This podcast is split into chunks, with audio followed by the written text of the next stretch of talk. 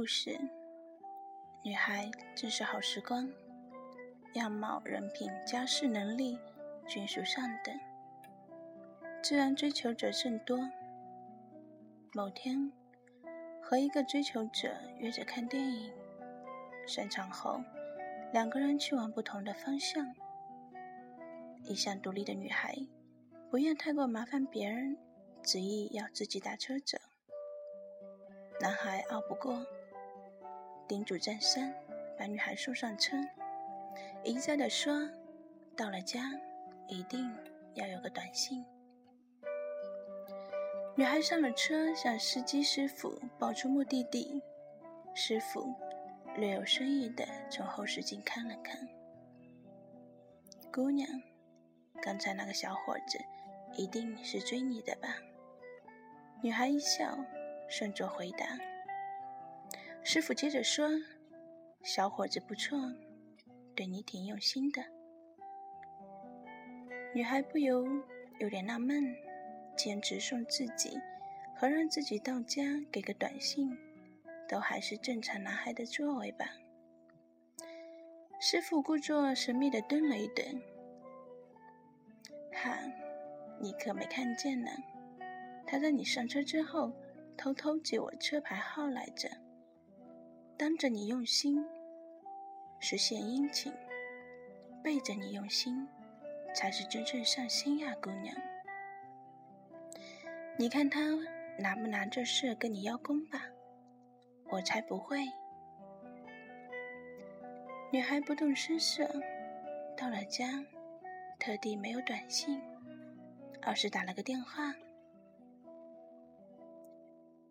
原本就不善言辞的男孩，没有什么话可说，在电话里只是嘱咐了一句：“哦，那就好，你早点睡吧。”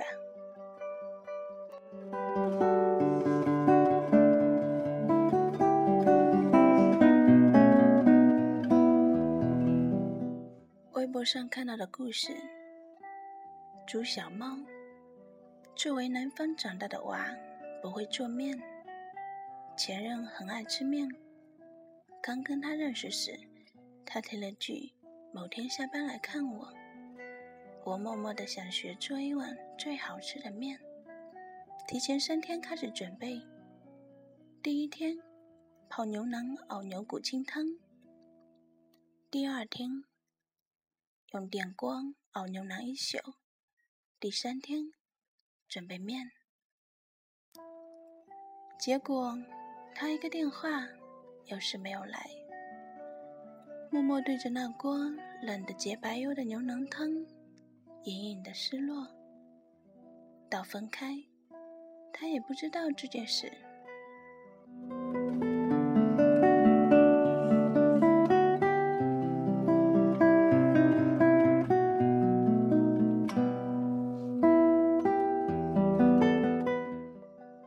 朋友的故事。我的朋友是个穷且美且有志气的女孩，身边不乏追求的富二代，但因为有志气而让她刻意不去选择那些人。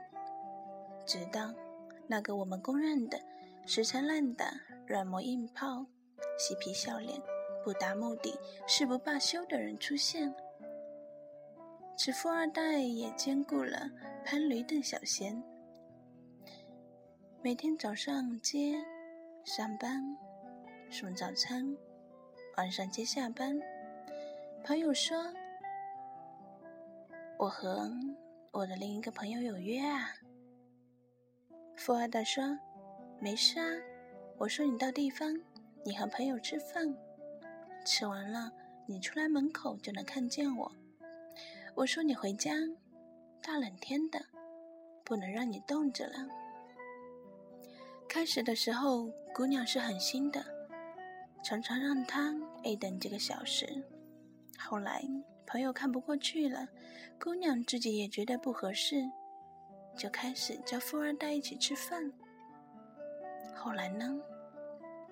后来两人就慢慢好起来了。不过，女孩始终是淡淡的。富二代送的礼物也不愿意收，生怕显得自己图什么似的。富二代也觉得别扭，辛辛苦苦追来的姑娘总是捂不热，慢慢的有点心冷，所以没过多长时间就分了。姑娘不太提这件事情，我们也就没有多问。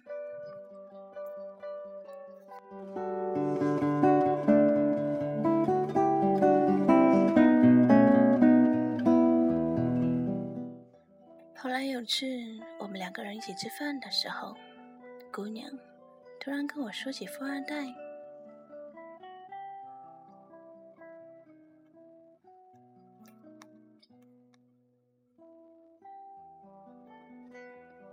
我一直觉得这个人不过是众多追求者中的一个，很纳闷，他为什么突然说起这个人？他说，他今天给我发了条短信。他说这话的表情，就好像无数次我见过的痴情女子提起念念不忘的男人时，故作不在意，却难掩生心意的样子。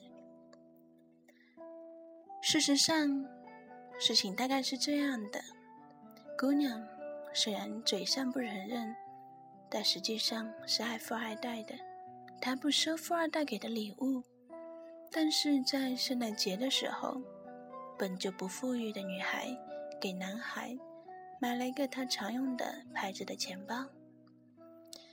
男孩收到过的礼物太多了，虽然来自女孩，但也没有太在意，就是挺高兴的时候，当时立马就换掉了旧的，用上姑娘送的新的，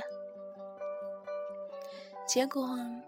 两个人短暂恋情结束了一年多以后的某一天，男孩突然发现，在自己钱包放证件的夹层里，有一张女孩手写的纸条：“如遇紧急事件，请联系。”写的是女孩的电话号码。女孩说：“我最高兴的不是他突然联系我，不是他发现了。”这张我花心思写的纸条，甚至不是我一直被误解的心意，终于并被明白。你知道是什么吗？他低头用吸管搅着饮料，叹口气，抬眼看着我。我最高兴的是，是一年多之后，他依然在用这个钱包。他笑的。像个得了一百分的孩子，他们最终也没能在一起。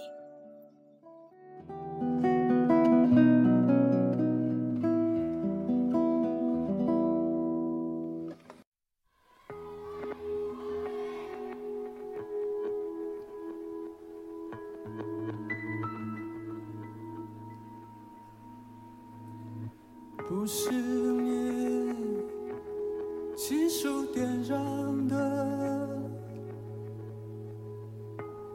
那就不能叫做火焰。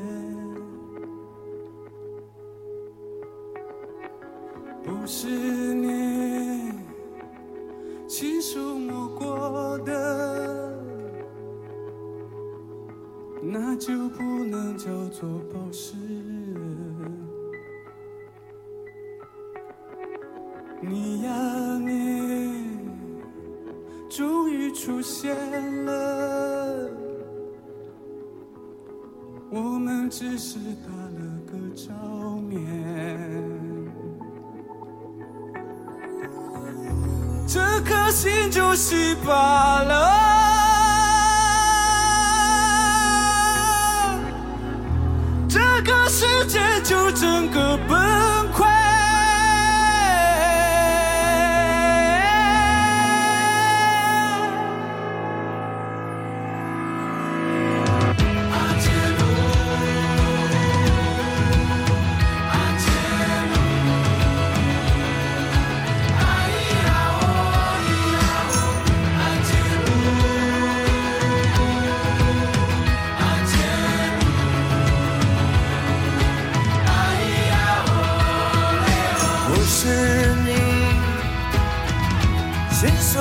所